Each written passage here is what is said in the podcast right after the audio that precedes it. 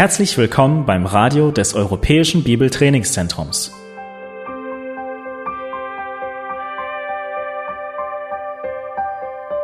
Unser Anliegen ist, dass der folgende Vortrag Sie zum Dienst für unseren Herrn Jesus Christus ermutigt.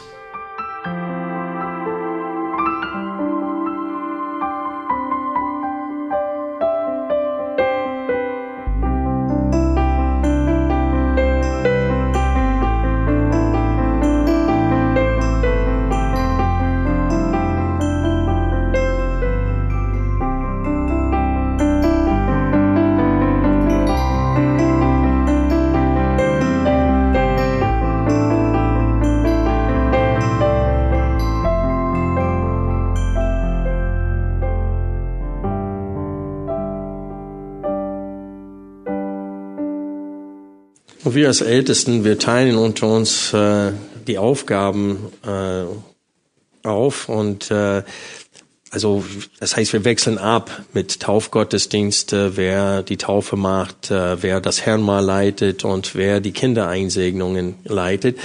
Und ich muss ehrlich sagen, von mir aus könnte André dauerhaft die Kindereinsegnungen machen. Äh, sein Auftreten ist so väterlich und opaisch.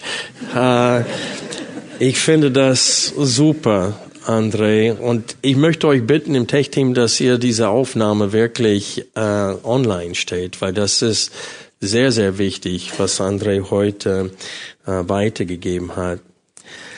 Und ich möchte jetzt äh, euch bitten, 1. Korinther 12 aufzuschlagen.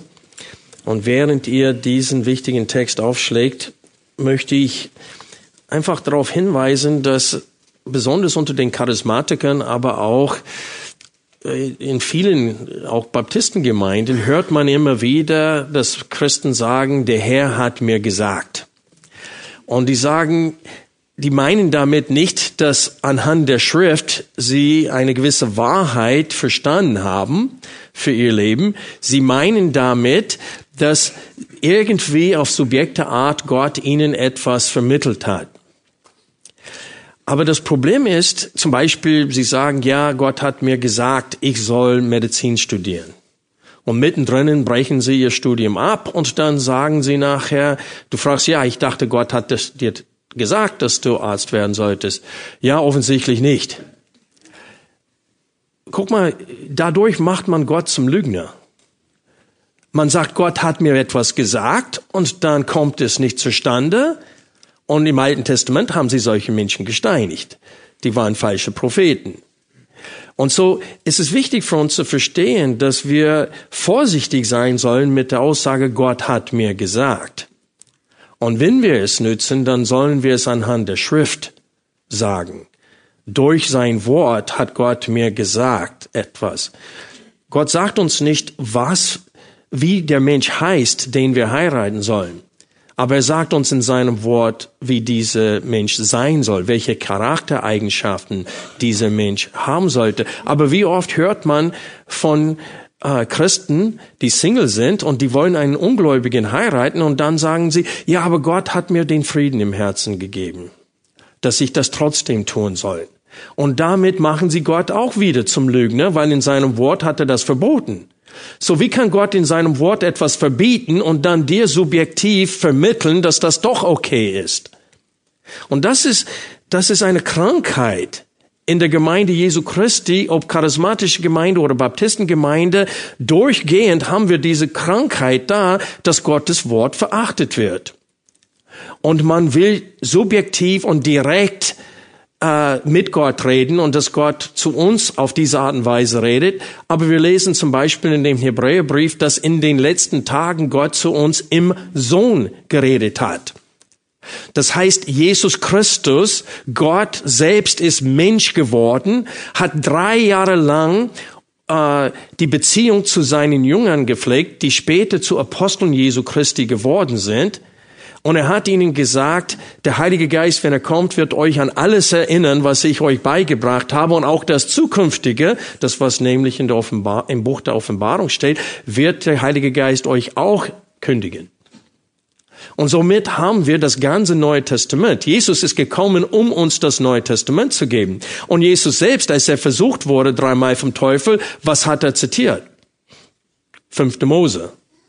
Und so wir sehen, dass Jesus und die Aposteln das Alte Testament ständig zitiert haben. Und in 2. Timotheus Kapitel 3 ermahnt Paulus dem Timotheus, ein zukünftiger oder zu der Zeit ein Pastor der Gemeinde, und er ermahnte ihn nicht ständig das Wort zu erträumen, sondern die Schriften, die du von Säugling an erkannt hast, damit ist das Alte Testament gemeint, und das, was du von mir als Apostel gelehrt bekommen hast, das sollst du treuen Menschen anvertrauen.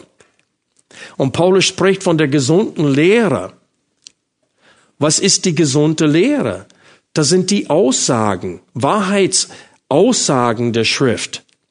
Und Paulus sagte, dass wir, die, dass Timotheus das, das anvertraute Gut der gesunden Lehre, das Muster der gesunden Worte festhalten soll. Und er sagte, bewahre es auch indem du es treuen Menschen anvertraust. Und so die Lehre Gottes wurde durch die Propheten und durch die Aposteln festgelegt für uns. Und du bist kein geistlicher Christ, wenn du die Schriften nicht kennst. Viele sagen, oh, ich liebe Jesus. Aber sie kennen sein Wort nicht. Das ist ein Widerspruch. Tut mir leid, wenn du behauptest, Jesus zu lieben, kennst aber nicht die vier Evangelien und die Briefe seiner Aposteln, das sind Apostel Jesu Christi, das heißt Gesandte Jesu Christi. Wenn du das, was sie niedergeschrieben haben, im Auftrag von Jesus Christus nicht kennst, dann liebst du Jesus auch nicht. Auch wenn du es behauptest. Und so ist es wichtig für uns zu begreifen, welchen Stellenwert Gottes Wort hat. Und deswegen möchte ich besonders die letzten vier Verse in 1. Korinther 12 gemeinsam mit euch betrachten. Wir werden gleich diese Verse lesen, aber ich möchte erstmal den Inhalt von 1. Korinther 12, 1 bis Verse 27 nochmal stichpunktmäßig wiederholen. Wir haben in Kapitel 12, die, vor allem in den Versen 11 bis 13 gesehen, dass alle Christen den Geist Gottes haben und mit ihm getauft worden sind. Die Taufe mit dem Heiligen Geist ist völlig unabhängig von einer Gnadengabe, die Christen vom Heiligen Geist empfangen haben. Die charismatische Bewegung lügt, wenn sie sagen, dass wenn du in Sprachen noch nie geredet hast, das heißt in einer ungelernten Sprache, dass du mit dem Heiligen Geist nie getauft wurdest. Das ist einfach eine Lüge. Das werden wir auch in den letzten vier Versen äh, von Kapitel 12 sehen. Zweitens, die Gnadengaben sind nicht für den privaten Gebrauch, sondern zum Nützen des gesamten Leibes Christi gegeben worden. Gott als Geber dieser Gaben beabsichtigte die Erbauung des gesamten Leibes Christi. Und das haben wir in Kapitel 12, Vers 7 gesehen. Die sind zum Nützen aller gegeben worden und nicht für den privaten Brauch. Drittens haben wir gesehen, besonders anhand von den Versen 14 bis 18 und auch anhand von 1. Petrus Kapitel 4, Vers 10, dass kein Christ alle Gnadengaben besitzt und kein Christ soll alle Gaben besitzen. Aber jeder Christ besitzt mindestens eine Gnadengabe. Und laut 1. Petrus 4, Vers 10, er ist ein Verwalter dieser Gabe. Er wird Rechenschaft Gott gegenüber abgeben müssen, für wie er mit dieser Gabe umgegangen ist.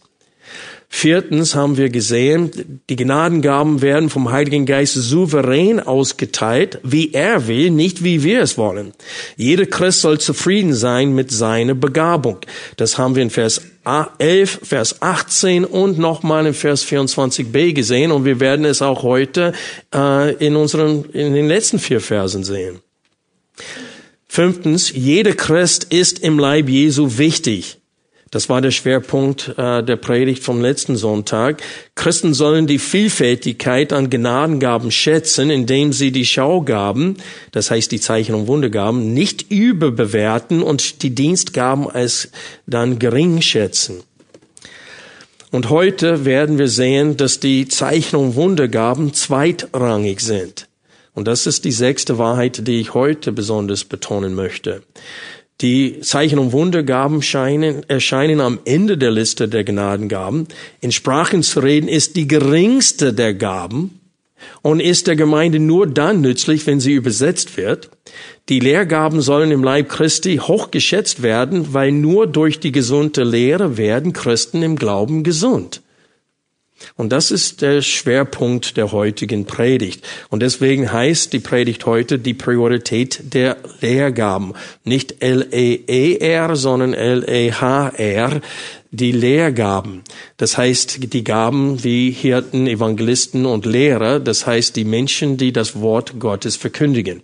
So, wenn ich von Lehrgaben spreche, ich meine das Reden, das Verkündigen äh, des Wortes Gottes. Und wenn wir jetzt unseren Text äh, lesen, 1. Korinther 12, wir lesen ab Vers 28. Und die einen hat Gott in der Gemeinde eingesetzt, erstens als Apostel, zweitens als Propheten, drittens als Lehrer, so dann Wunderkräfte, so dann Gnadengaben der Heilungen, Hilfeleistungen, Leitungen, Arten von Sprachen. Sind etwa alle Apostel? Alle Propheten? Alle Lehrer? Haben alle Wunderkräfte? Haben alle Gnadengaben der Heilungen? Reden alle in Sprachen? Legen alle aus? eifert aber und die größeren Gnadengaben. Und einen Weg noch weit darüber hinaus zeige ich. Okay, das erste, was ich betonen möchte hier, ist, dass wir drei Kategorien von Geistesgaben in unserem Text haben. Wir sehen hier Lehrgaben, das sind Aposteln, Propheten, äh, die das Wort Gottes verkündigen, die Lehre auch. Und er sagte erstens, zweitens und drittens. Und wir haben dann auch in diesem Text Dienstgaben. Das heißt, Dienstgaben sind Hilfeleistungen sowie auch äh, Gastfreundlichkeit, dass man Menschen beherbergt. Und dann haben wir die sogenannten Zeichen- und Wundergaben. Und Sprachenreden gehört zu den Zeichengaben. Zeichen- und Wundergaben. Naturkräfte und Gesetze werden äh, nicht mit in Sprachenreden unbedingt äh, äh, übertreten. Aber es ist so, dass es ist nicht normal, dass ein Mensch von heute auf morgen eine fremde Sprache kann. Schaut mich an, nach 20 Jahren kann ich Deutsch immer noch nicht richtig äh, reden. Und so, man muss sich normalerweise richtig anstrengen, eine neue Sprache zu lernen. Und selbst die Leute, die begabt sind, brauchen ein paar Monate, um eine Sprache neu zu lernen. Und so wir sehen, dass wenn die, und wir auch anhand von Kapitel 14, die konnten Sprachen, in Sprachen reden, die sie selbst nicht verstehen konnten.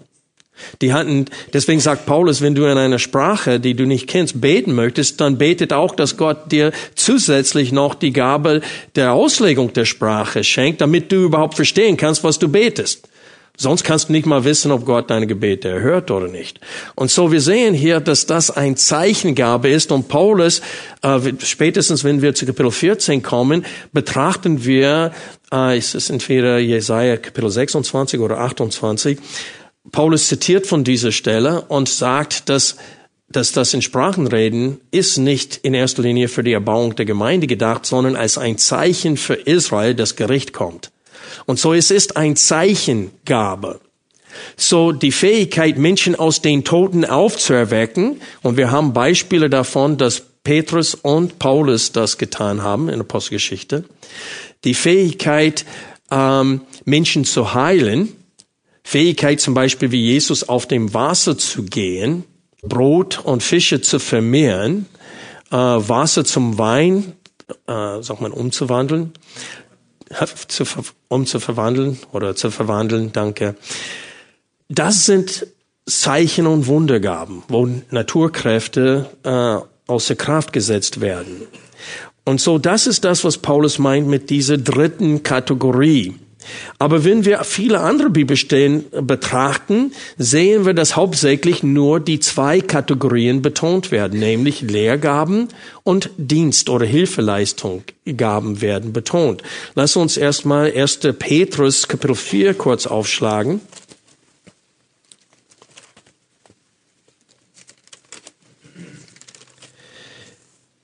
1. Petrus 4, wir lesen ab Vers 8.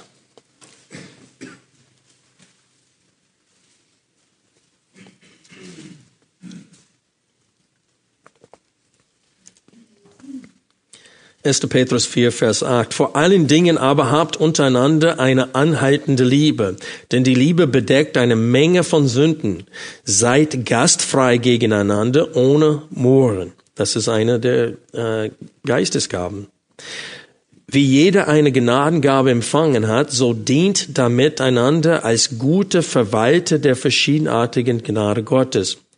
Wenn jemand redet, so rede er als Aussprüche Gottes. Wenn jemand dient, so sei es als aus der Kraft, die Gott darreicht, damit in allem Gott verherrlicht werde durch Jesus Christus, dem die Herrlichkeit ist und die Macht von Ewigkeit zu Ewigkeit. Amen. Und hier sehen wir, dass die Geistesgaben dienen nicht nur zur Zurüstung äh, der Heiligen, sondern auch zur Verherrlichung Gottes. Das ist das Endziel der Gnadengaben. Gott hat der Gemeinde Gnadengaben gegeben, um uns gegenseitig zuzurüsten. Wir dienen einander, es steht, dient einander damit. Und das ist wieder, was Paulus in 1. Korinther 12, Vers 7 gesagt hat, wo er steht, zum Nutzen aller sind sie eingesetzt worden, dient damit einander.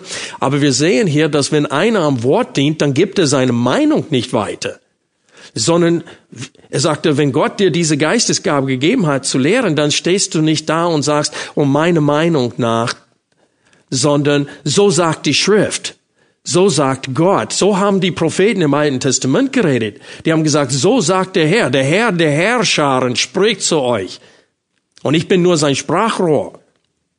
Und so wir sehen hier, dass auch Petrus zwei unterschiedlichen Kategorien von Gnadengaben betont. Lehrgaben und Dienstgaben. Und hier spricht er nicht von den Zeichen und Wundergaben. In Epheser Kapitel 4, das ist so eine wichtige Bibelstelle für unsere Philosophie des Dienstes. Wir lieben es übrigens, während der Epheser 4 aufschlägt, wir lieben es, Lieder zu singen. Aber, und wir haben das Ziel, mindestens fünf Lieder jeden Sonntag zu singen, aber öfters kommen wir nicht dazu, weil Kindereinsegnung oder Herrenmal, dann kürzen wir das und dann öfters predige ich zu lange und dann wird es auch dann gekürzt nach der Predigt. Aber Anbetung ist für uns sehr, sehr wichtig. Aber wir sehen die Betrachtung des Wortes Gottes auch als Anbetung.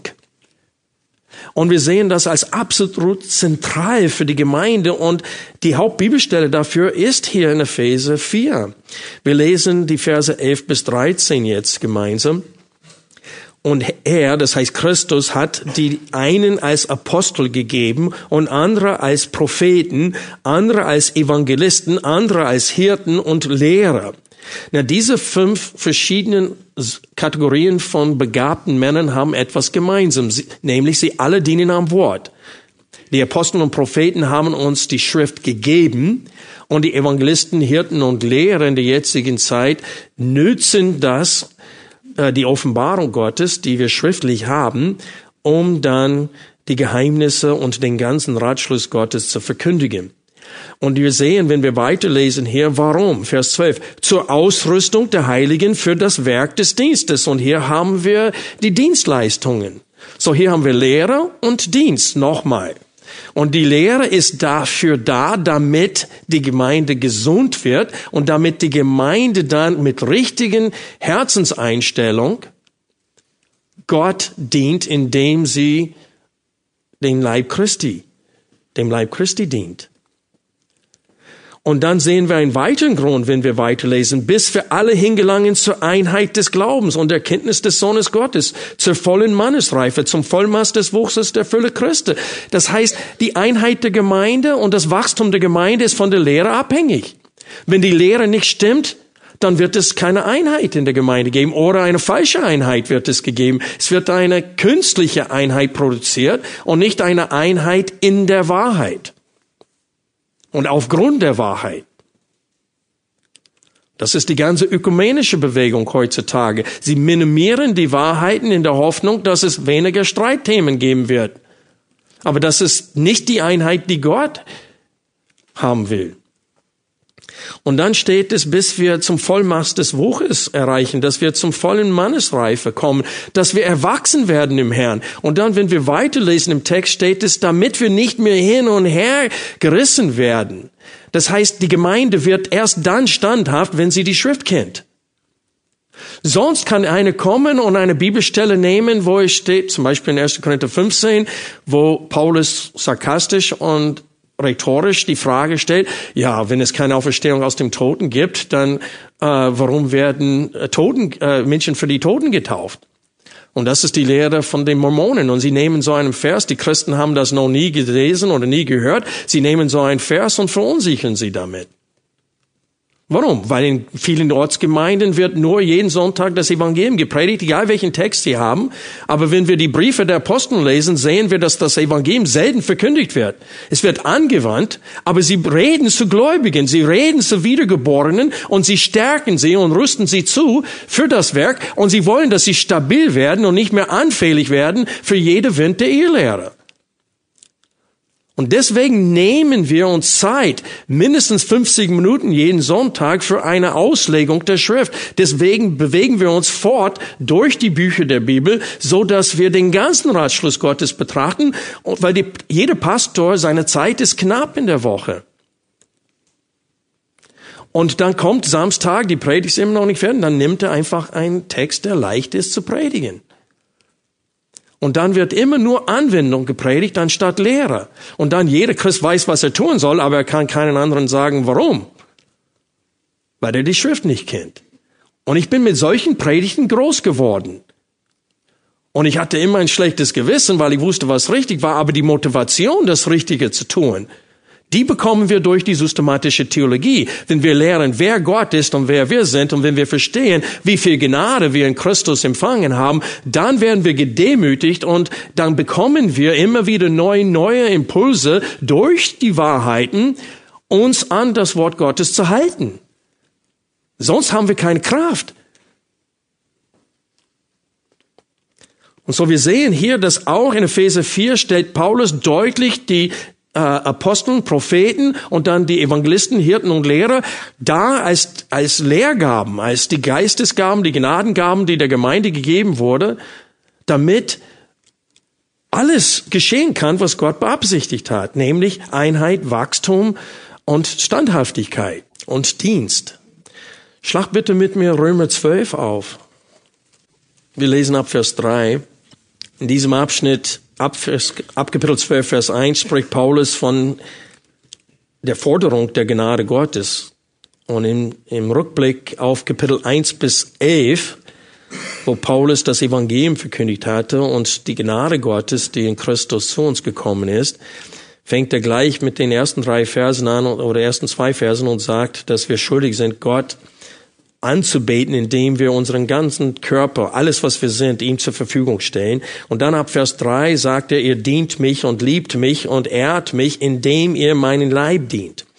Vers 3, denn ich sage durch die Gnade, die mir gegeben wurde, jedem, der unter euch ist, nicht höher von sich selbst, von sich zu denken, als zu denken sich gebührt, sondern darauf bedacht zu sein, dass er besonnen sei, wie Gott einem jeden das Maß des Glaubens zugeteilt hat. Denn wie wir in einem Leib viele Glieder haben, aber die Glieder nicht alle dieselbe Tätigkeit haben, so sind wir, die vielen, ein Leib in Christus, einzeln aber Glieder voneinander.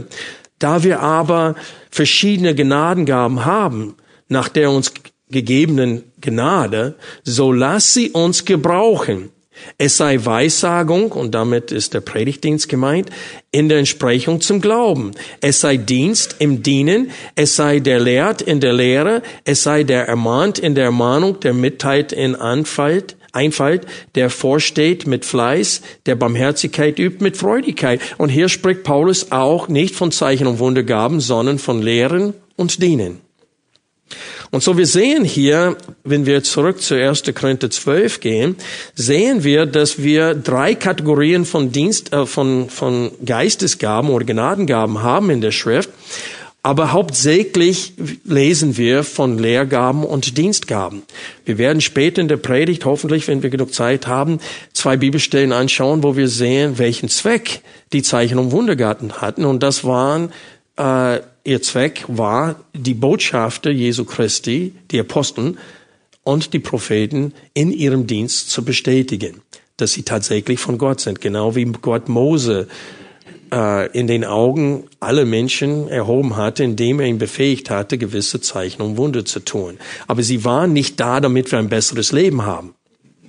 Die waren da, um die Botschafter des Wortes zu bestätigen. Und so, wenn wir 1. Korinther 12, vor allem in den Versen 8 bis 10, aber auch den Vers 28 lesen, dann sehen wir, dass alle drei diese Kategorien der Geistesgaben hier in 1. Korinther 12 betont werden. Und jetzt wollen wir uns Vers für Vers durch unseren Text für heute bewegen. Äh, wir beginnen mit Vers 28. Und hier möchte ich euch bitten, Vers 28 mit Vers 18 zu vergleichen. In Vers 18 lesen wir, nun aber hat Gott die Glieder, das heißt des Leibes, bestimmt, jedes einzelne von ihnen am Leib, wie er wollte. Und in Vers 28 lesen wir, und die einen hat Gott in der Gemeinde eingesetzt. Das Wort bestimmt in der Elbefehle in Vers 18 und eingesetzt in Vers 28 ist dasselbe Wort oder dasselbe Verb in der Urschrift.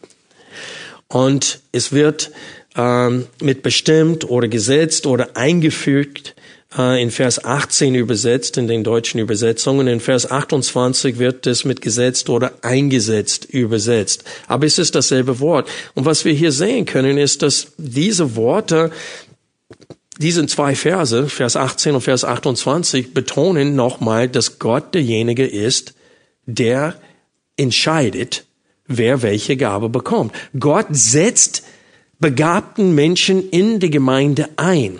Er gibt nicht nur Geistesgaben jedem Christen, er setzt diese Menschen auch ein.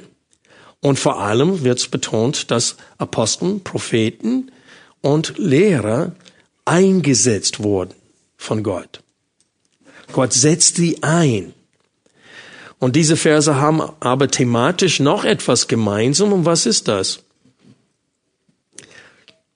Das ist die Souveränität und Absicht Gottes. Gott hat nicht allein Gnadengaben der Gemeinde gegeben, sondern auch begabten Menschen für gewisse Zwecke eingesetzt.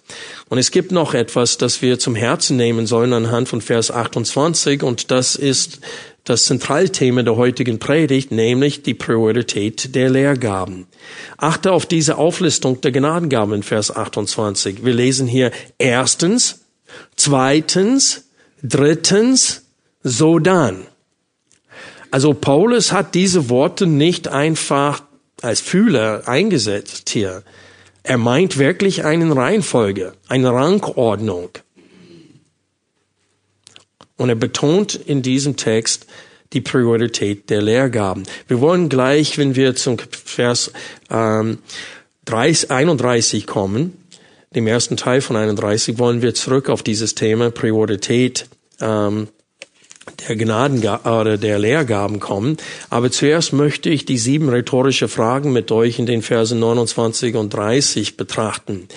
In diesen zwei Verse, 39 und 30, haben wir sieben rhetorische Fragen und sie alle haben dieselbe Antwort. Und ist die Antwort ja oder nein? Nein. Da, woher wissen wir, dass Nein erwartet ist? Well, erstens, Paulus hat schon gelehrt im gesamten Kapitel 12, dass nicht alle alle Gaben haben. Und die sollen auch nicht alle Gaben haben. Und so Paulus stellt hier die Frage, Vers 29, sind etwa alle Aposteln? Und die Antwort ist nein.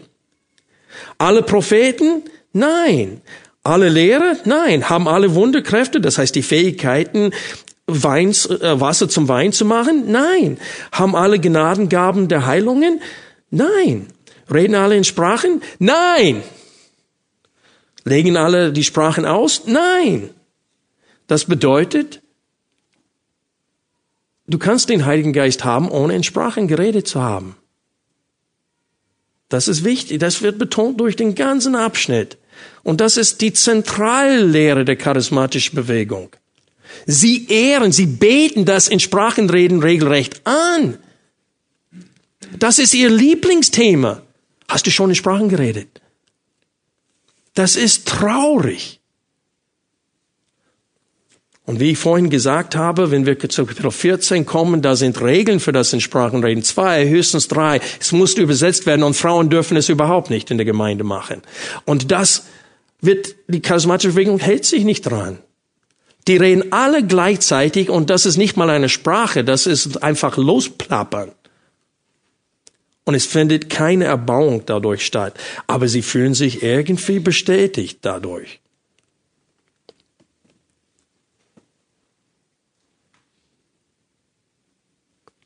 Diese sieben rhetorische Fragen betonen genau das, was Paulus in den Versen 17 und 18 betont hat.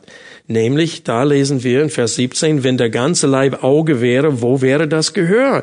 Wenn ganz Gehör, wo der Geruch? Und der Antwort ist, nicht alle sind ein Auge. Nicht alle haben das Gehör sondern wir sind, es ist viel, äh, es gibt Vielfältigkeit am Leib. Und dann Vers 18 lesen wir, nun aber hat Gott die Glieder bestimmt, jedes einzelne von ihnen am Leib, wie er wollte. Und das sind die zwei Wahrheiten, die wir hier auch in den Versen 28 bis 30 sehen. Nämlich, es kann kein Leib geben, wenn alle dieselbe Geistesgabe haben. Und zweitens, Gott hat in seiner Souveränität die Gaben bestimmt. Und in dem äh, ersten Teil von Vers 31 geht Paulus zurück auf die Priorität der Lehrgaben. Hier lesen wir, eifert aber um die größeren Gnadengaben. Manche Ausleger fragen sich, ob das Indikativ oder Imperativ ist. Das heißt, beschreibt Paulus den Zustand oder schreibt er was vor? Manche Ausleger sehen hier keinen Befehl von Paulus, sondern eine Beschreibung der Situation.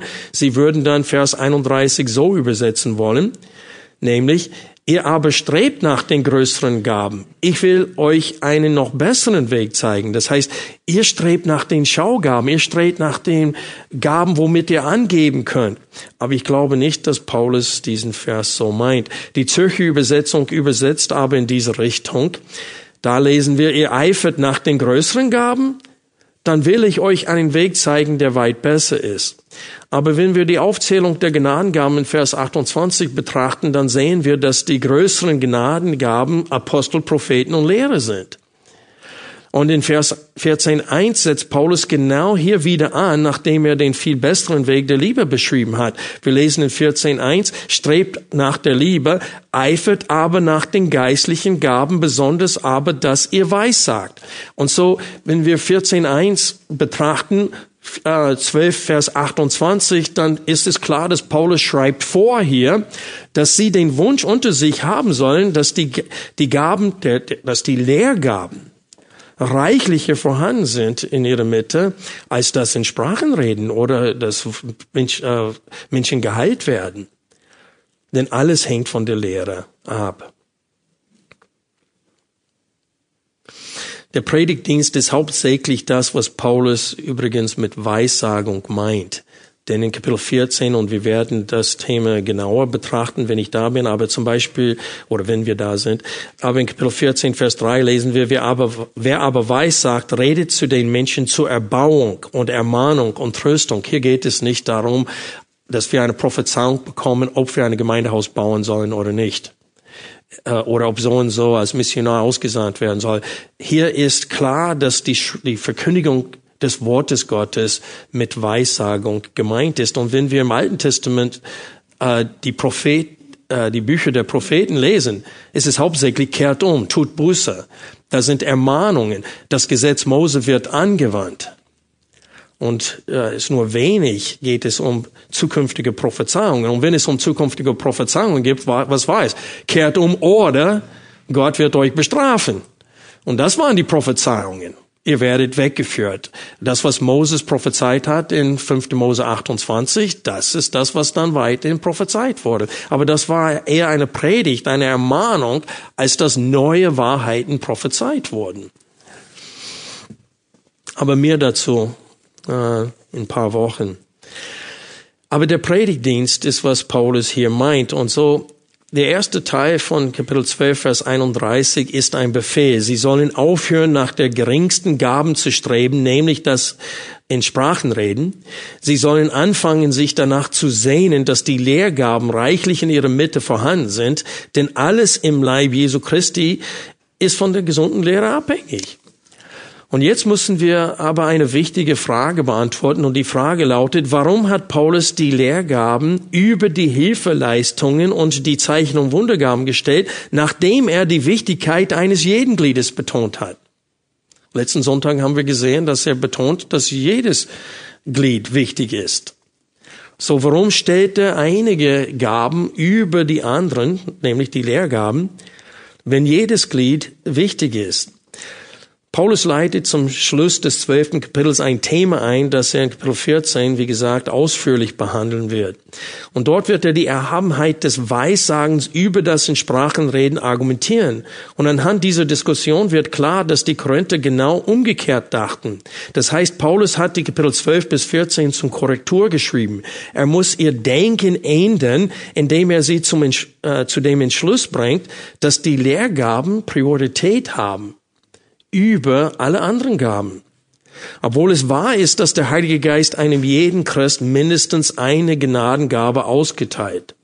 Und obwohl es wahr ist, dass jede Gnadengabe eine wichtige Funktion im Leib hat, ist es nicht wahr, dass alle Gnadengaben gleich wichtig sind. Ein Mensch ist behindert, wenn er keine Hände hat, aber er kann leben. Aber ohne Herz kann er nicht leben. Und hier sehen wir, dass auch wenn alle Gnadengaben wichtig und nicht unterschätzt werden sollen im Leib Jesu Christi, manche Gaben sind wichtiger. Und sie haben gerade die geringste Gabe, nämlich das in Sprachenreden, was ein Zeichen für die Ungläubigen war, nicht für die Gläubigen. Das war die Funktion von den Sprachenreden. Und er sagte, ihr, ihr strebt nach, nach der geringsten Gaben von allen. Viel besser ist es, wenn ihr danach strebt, dass es viele in der Gemeinde gibt, die das Wort verkündigen. So wollte Paulus betonen, dass obwohl die Zeichen und Wundergaben eine wichtige Funktion zu der Zeit hatten, ist die Lehre Jesu Christi, die den Aposteln anvertraut wurde, noch wichtiger als die Zeichen, die das Wort bestätigt haben. Denn was nützt es mir, wenn ich weiß, dass, dass Paulus ein Apostel ist, aber ich habe keinen Zugang zu seinen Briefen? Was nützt es mir, wenn ich weiß, dass Paulus ein Apostel ist, weil er Menschen aus dem Toten auferweckt hatte, laut Apostelgeschichte, aber ich habe seine Briefe nicht. Oder ich lese sie, ich habe sie, aber ich lese sie nicht. Versteht ihr? Wir sehen immer wieder in der Schrift, Jesus heilt jemand. Johannes 6 ist ein klassisches Beispiel. Jesus heilt, äh, nee, er vermehrt das Brot und die Fische und die Leute werden satt und es wird viel mehr übrig gelassen als davor. Am nächsten Tag treffen sie ihn und sagen, wir wollen noch ein Zeichen sehen. Und jetzt verstehen wir, warum Jesus im Matthäus-Evangelium zweimal gesagt hat, ein böses und ehebrecheres Geschlecht begehrt ein Zeichen. Aber das ist genau das, was wir in der charismatischen Bewegung sehen. Die wollen Zeichen sehen, die wollen Wunder sehen, sie wollen sehen, dass Menschen geheilt werden. Freunde, Lazarus ist wieder gestorben, nachdem er auferweckt wurde. Das war keine dauerhafte Lösung. Seine Wiedergeburt, das war was Besonderes. Weil jetzt ist er beim Herrn deswegen. Dieses Wohlstandsevangelium, dass Gott will, dass wir alle reich sind, dass wir alle gesund sind, das muss jemand Paulus auch sagen, weil der hat, Gott hat ihm einen Dorn im Fleisch gegeben und es nicht weggenommen, obwohl er Gott dreimal darum gebeten hat. Und Gott sagte, der Grund, warum ich dieses Leiden in deinem Leben zulasse, ist, damit du nicht arrogant wirst. Und überlegst euch, wenn du jemanden aus den Toten auferwecken konntest und wenn du Menschen heilen konntest, und alle loben dich dafür, das wäre eine harte Probe, ob du nicht stolz und arrogant wärst. Also ich möchte diese Gabe nicht haben. Ich habe genug Probleme schon mit meinem Fleisch. Und so wir sehen hier, dass die Lehre der charismatischen Bewegung passt von vorne nach hinten nicht, weil sie die Schrift nicht kennen. Und die Funktion der Wundergaben haben, sehen wir zum Beispiel in Hebräer Kapitel 2, Vers 4. Müssen uns beeilen, weil ich will Zeit für die Anwendung am Ende haben. Hebräer Kapitel 2, Vers 4. Und hier geht es darum, dass sie alle Zeichen und Wunder Jesu oder einige von Jesus gesehen hatten. Und von den Aposteln haben sie die Zeichen und Wunder gesehen, die sie getan haben.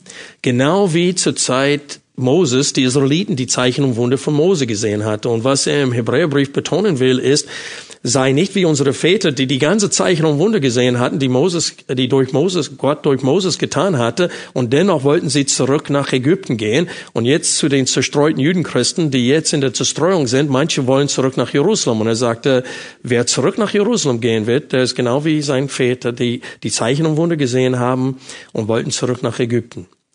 Und so wir lesen hier in Kapitel 2, ähm, Vers 4, wobei Gott zugleich Zeugnis gab durch Zeichen und Wunder und mancherlei Machttaten und Austeilungen des Heiligen Geistes nach seinem Willen. Die Apostel haben nicht ständig Menschen geheilt. Manchmal, wo sie in einem neuen Gebiet waren, hat Gott sie befähigt, ein, Zeichen oder vielleicht zwei Zeichen zu tun, damit sie als Botschafter Gottes bestätigt wurden. Man sieht das bei Elia und Elise im Alten Testament. Wir wissen, dass Johannes der Täufer gar keine Zeichen und Wunder getan hat. Aber das ist die Funktion der Zeichen und Wunder, das Wort Gottes zu bestätigen, nicht um das Wort Gottes zu ersetzen. Das gleiche liest man in Kapitel, äh, 2. Korinther 12, 12, aber wegen der Zeit schlagen wir den Text jetzt nicht auf. Das ist die Funktion der Wundergaben, aber die Funktion der Apostel Propheten und Lehrer, was ist ihre Funktion? Ihre Funktion war es, uns die Lehre Jesu Christi zu geben.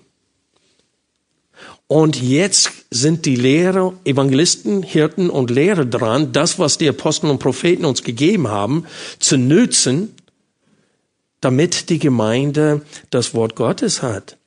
Und durch sie, damit alles geschieht, was wir in Epheser 4 gelesen haben.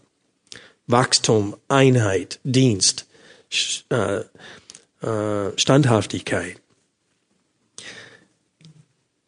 Wenn wir 1. Korinther 12, Vers 28 nochmal aufschlagen,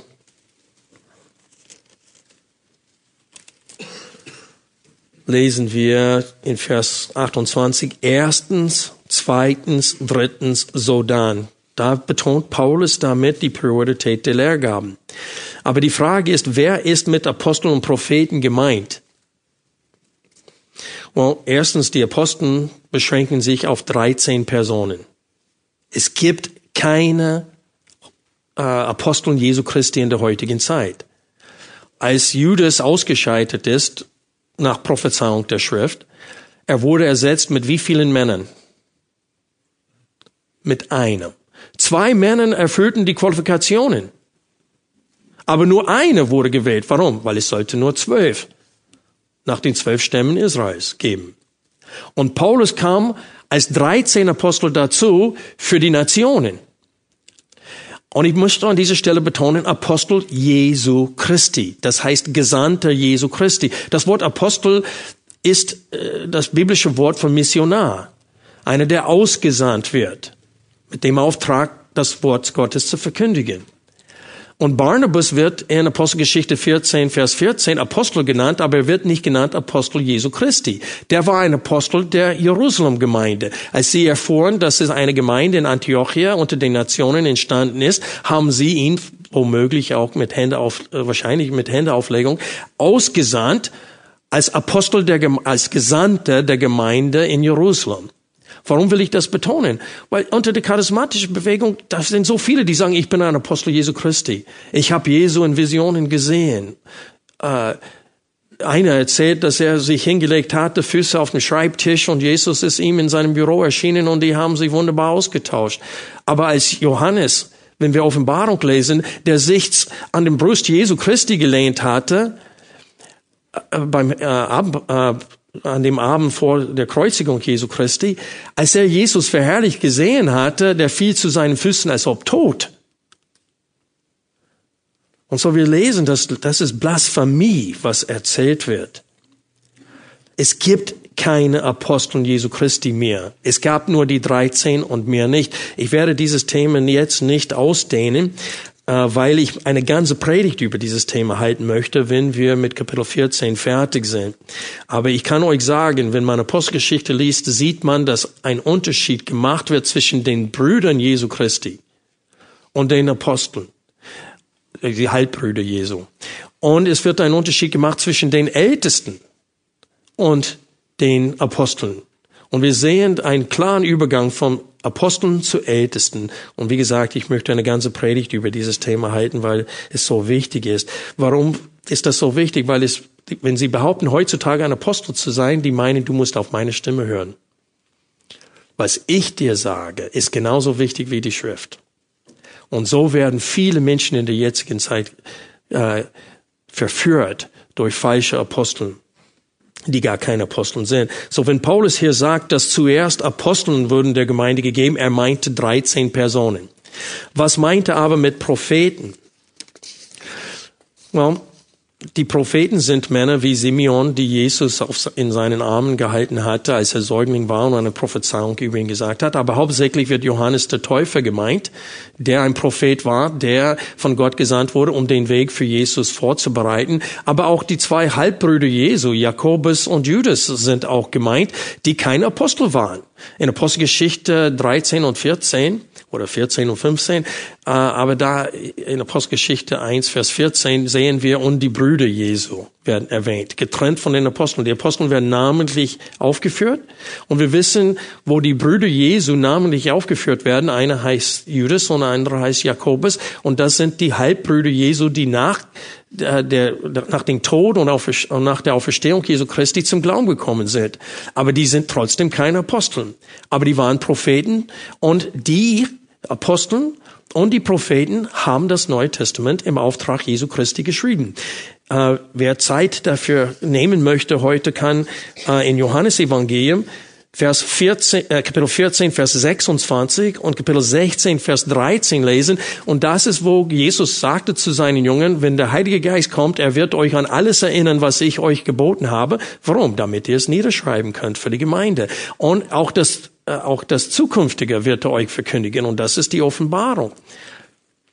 Und wie es in Hebräer steht, in der Vergangenheit hat Gott indirekt durch Propheten und Engeln zu euch gesprochen, aber in den letzten Tagen hat er direkt zu uns durch seinen Sohn gesprochen. Das ganze Neue Testament ist das Wort Jesu Christi. Das ist nicht das Wort des Paulus. Wenn einer sagt, Paulus ist Chauvinist und das, was er über die Rollen zwischen Mann und Frau schreibt, das ist die Lehre Jesu. Wenn Paulus ein Chauvinist ist, ist auch Jesus ein Chauvinist, weil er ist, ich spreche das Wort bestimmt falsch aus, aber vielleicht wisst ihr, was ich meine. Das heißt, frauenfeindlich würden ihn darstellen. Äh, aber das ist die Lehre Jesu Christi, was Paulus schreibt und was Petrus schrieb und was die, äh, was die, äh, die Halbbrüder Jesu geschrieben haben. Jakobusbrief und Judasbrief. Warum betone ich das alles? Weil in der jetzigen Zeit nicht nur bei den Charismatikern, sondern bei vielen Christen das Wort Gottes verachtet wird.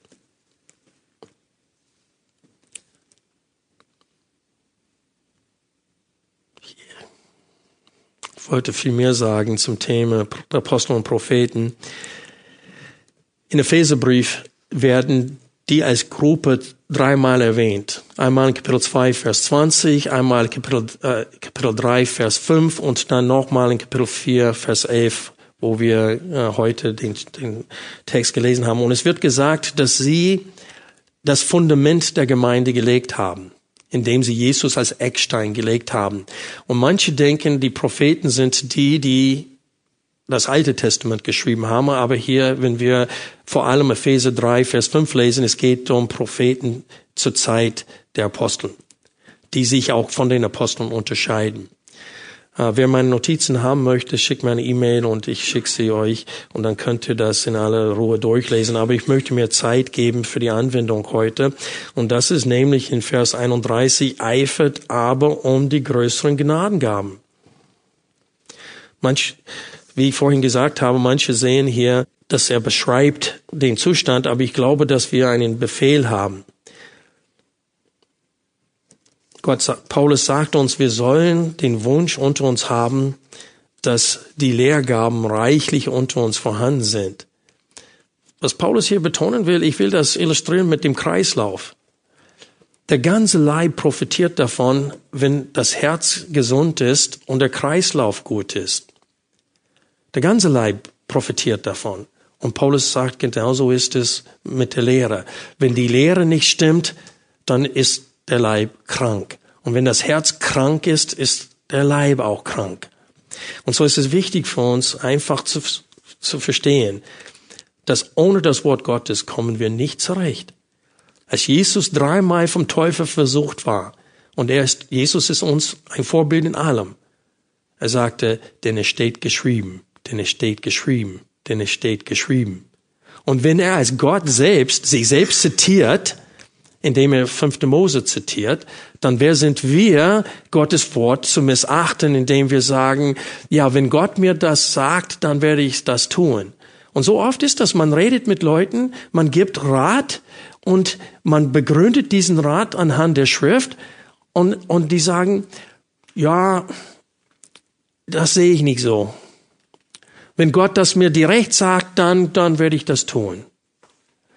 Und dann sehen wir, dass Menschen verachten die Menschwerdung Jesu Christi dadurch, weil er Mensch geworden ist, nicht nur um für uns zu sterben, sondern uns den Vater zu offenbaren.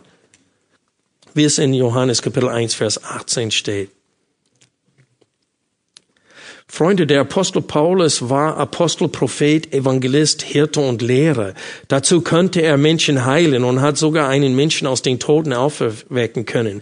Er könnte Zeichen und Wunder tun und laut 1. Korinther 14 konnte er auch in Sprachen reden und er konnte sie auch auslegen. Also er besaß die Lehrgaben und die Zeichen und Wundergaben. Aber was sagt er in Kapitel 14, Vers 19?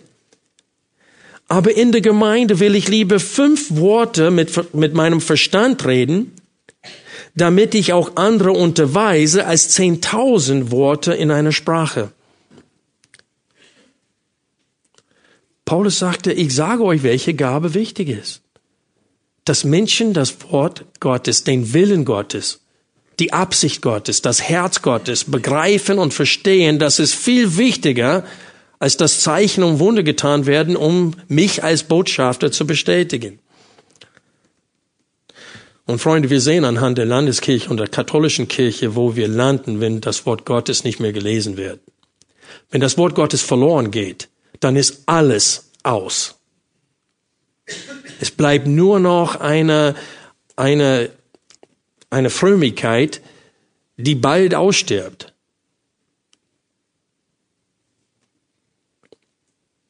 Eine Frage zur Anwendung an euch alle. Wie gut kennt ihr die 66 Bücher der Bibel? Ich habe ein Gespräch mit einem Charismatiker einmal geführt und sein Leben lag in Scherben, weil er nicht auf das Wort Gottes gehört hat. Ich kenne viele, die heiraten Ungläubige und denken, das ist der Wille Gottes, obwohl die Schrift das klar und deutlich verbietet. Und nachher, wenn das Leben in Ruinen steht,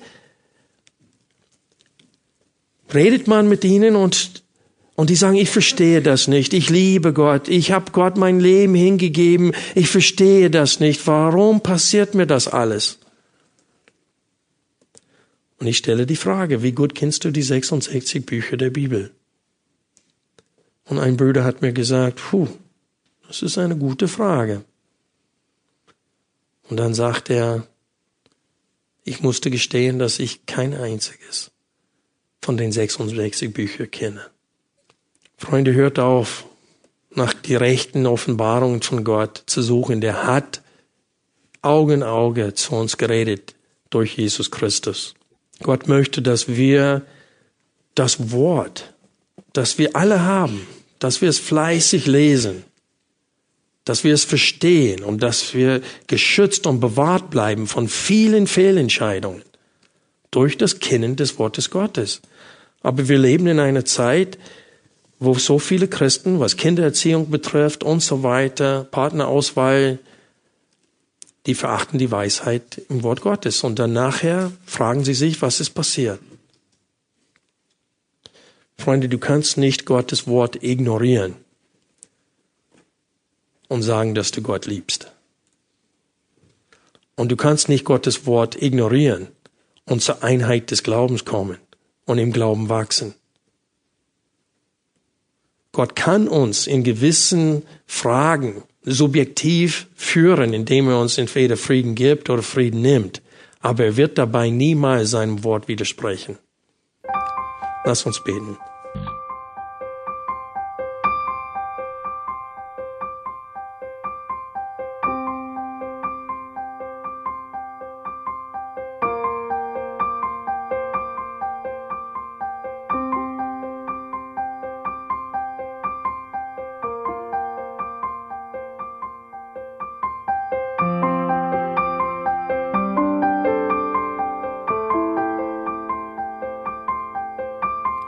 Alle Vorträge unseres Programms, Bücher, DVDs und vieles mehr können Sie bei uns unter www.shop.ebtc.org erhalten.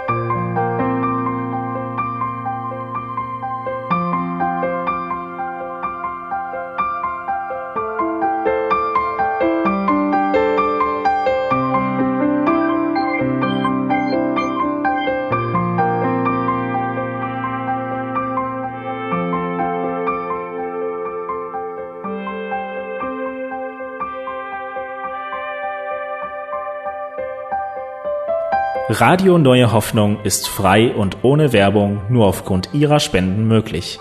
Wenn Sie weitere Informationen dazu finden möchten, wie Sie Radio Neue Hoffnung unterstützen können, besuchen Sie die Webseite www.rnh.de.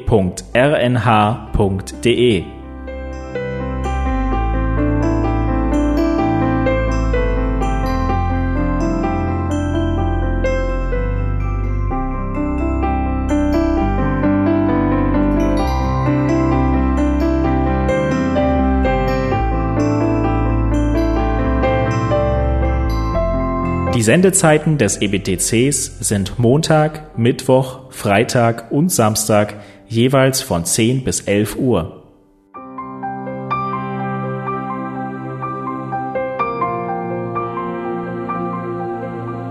Sie finden uns im Internet unter www.ebtc.org. Eine E-Mail können Sie uns senden an radio.ebtc.org. Telefonisch erreichen Sie uns unter 0049 3060 988 610. Unsere Postanschrift lautet an der Schillingbrücke 4 in 10243 Berlin, Deutschland.